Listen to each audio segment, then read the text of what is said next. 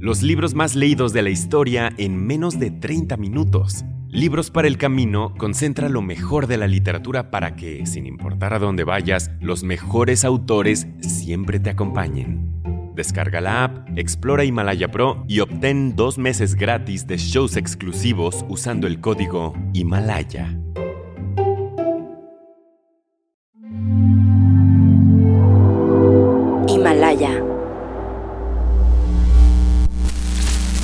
Acabas de entrar a una zona oscura. Llena de historias aterradoras.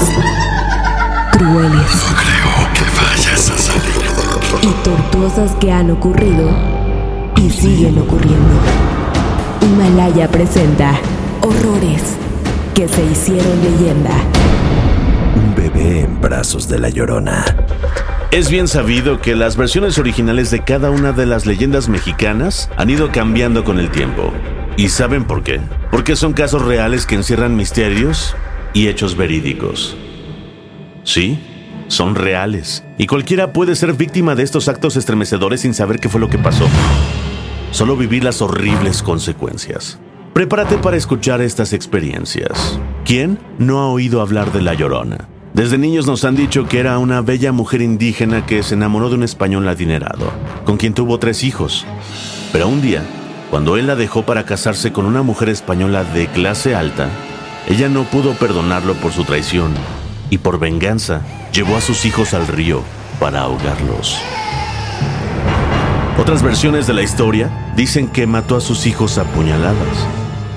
Pero sin importar cómo haya sido, cuando la mujer se dio cuenta de lo que le había hecho a sus hijos, no soportó la culpa y se quitó la vida.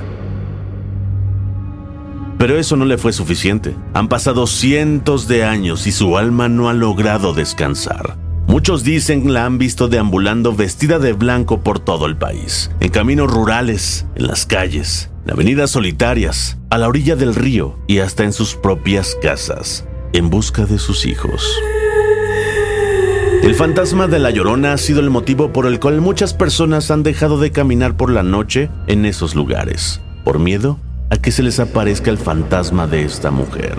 Desde el inicio de sus apariciones, el elemento característico de la Llorona han sido sus escalofriantes gritos de lamento y dolor diciendo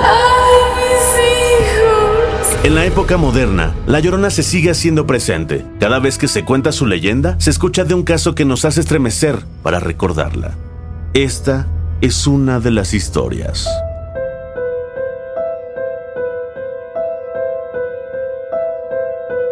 La tragedia la vivió Rogelio, quien hace algunos meses, al terminar de trabajar, se dirigió a su casa para descansar. Nunca pensó que estaba por vivir la más terrible de sus noches. Todo comenzó después de que cruzó la ciudad tan iluminada y calurosa en donde vivía, y que inesperadamente se volvió oscura y fría, justamente a un par de cuadras antes de llegar a su casa. La falta de luz había sido causada por una falla eléctrica acompañada de unos truenos que anunciaban una gran tormenta. Rogelio se apuró y aceleró el paso, cuando, de pronto, sintió una presencia muy cerca de él. Se le erizó la piel y congeló la sangre. Presentía que algo oscuro lo empezaba a rodear. Volteó para todos lados para ver qué era lo que lo acosaba, pero no vio nada y decidió continuar su camino.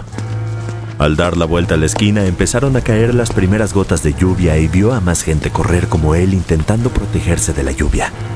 Un repentino pensamiento lo asaltó. Lo mejor era no perder el paso y apresurarse para llegar a su casa, para poder cargar a su bebé de apenas un par de meses de nacido. En esa rápida carrera, empezó a escuchar lamentos lejanos de una mujer. ¿Dónde están mis hijos? ¿Alguien ha visto a mis hijos? El tono de sufrimiento de la mujer le pesó a Rogelio en el fondo de su alma, y sin pensarlo, en medio de la intensa lluvia en la oscuridad, se dejó llevar por sus sentimientos, sin importar mojarse más, y fue a buscar a la mujer que gritaba por sus hijos. En su búsqueda un hombre lo detuvo con fuerza del brazo y le dijo que no fuera tras esa mujer, que él también la había escuchado, pero sabía que era una advertencia de que algo malo iba a pasar. Rogelio lo ignoró y no se detuvo. Estaba hipnotizado por aquel lamento y de un manotazo apartó al hombre de su camino. Rogelio logró ver con dificultad a la mujer. Tenía una figura delgada, cabello largo cubierto por un velo blanco que vestía del mismo color. Parecía que flotaba e imploraba desesperada por sus hijos. Al dirigirse hacia ella en un parpadeo de ojos, la mujer apareció de espaldas frente a él. Rogelio estuvo a punto de tocarle el hombro cuando ella volteó. Tenía los ojos huecos, un flequillo negro, un temple raquítico y un rostro descarnado. Todo esto enmarcado por el velo blanco. Rogelio ni siquiera pudo gritar, solo se quedó paralizado enfrente de la mujer que con unas uñas largas y afiladas le acarició la cara dejando un rasguño que instantáneamente empezó a brotar sangre, dejando a Rogelio temblando de dolor. Y en un instante, la figura de la mujer desapareció. A pesar del susto y estar completamente empapado, intentó parar el sangrado de su mejilla con la mano, pero no lo consiguió y decidió continuar su camino a casa. Confundido, adolorido y espantado, logró llegar a la entrada de su edificio y en medio de la oscuridad volvió a ver a la mujer de blanco atravesando la puerta de su casa. Corrió para alcanzarla hasta que tropezó. Solo pensaba en mantener a salvo a su esposa y a su bebé. Al entrar a su departamento, Rogelio fue directo a la cocina donde estaba su esposa Carmen preparando la cena. Ella vio la herida que tenía en la mejilla y de inmediato tomó una servilleta para limpiarle la sangre. Muy agitado, Rogelio le preguntó por la mujer que había atravesado la puerta, pero ella le dijo que no había nadie más en la casa, que solo estaba ella y el bebé que recién lo había bañado y arrullado. Y ahora ya estaba dormido. Carmen le dijo que se tranquilizara, que se quitara la ropa empapada que traía. Fue en ese momento que escucharon el llanto de su bebé. Sin cruzar palabra, la pareja intercambió miradas y corrieron a la recámara para ver qué pasaba. Al entrar los dos al cuarto, lo primero que vieron fue la silueta de la llorona que tenía entre sus brazos al bebé y con voz tenebrosa dijo: Tú eres uno de mis hijos. Tú eres uno de mis hijos. Mientras la mujer repetía esas palabras, estaba sumergiendo al bebé en la bañera que estaba junto a su cuna. El horror de Carmen y Rogelio se reflejaba en sus caras.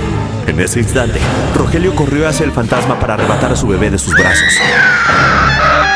Pero desesperado, no podía esquivar los salvajes rasguños de las uñas filosas de la llorona. Carmen, horrorizada, se quedó paralizada por unos segundos hasta que de un fuerte jalón le arrebató a su hijo de los brazos de la mujer.